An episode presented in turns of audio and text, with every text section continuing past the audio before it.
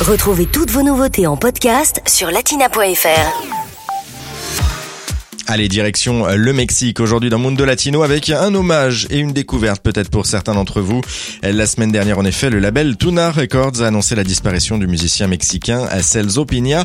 Il est mort d'une crise cardiaque dans sa ville natale de Montré à l'âge de 66 ans. Celso Piña, eh bien, il était connu pour avoir mélangé style éclectique et cumbia traditionnelle colombienne. C'était une véritable star au Mexique, mais également en Amérique latine. Surnommé El Rebelde del Acordeon, le rebelle de l'accordéon, il menait carrière depuis 40 ans et a enregistré une trentaine d'albums, le plus connu étant son album solo sorti en 2002, euh, Barrio Bravo, album nominé pour un Latin Grammy.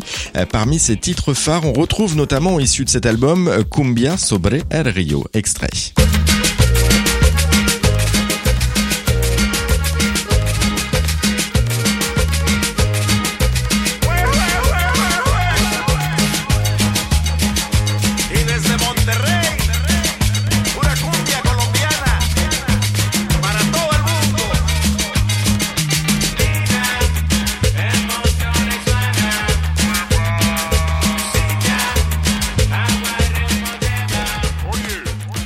Alors avant d'arriver au succès qu'il a connu au début des années 2000, le compositeur et chanteur a commencé à jouer euh, de la musique avec ses frères tout en grandissant à Montreux, près de la frontière nord.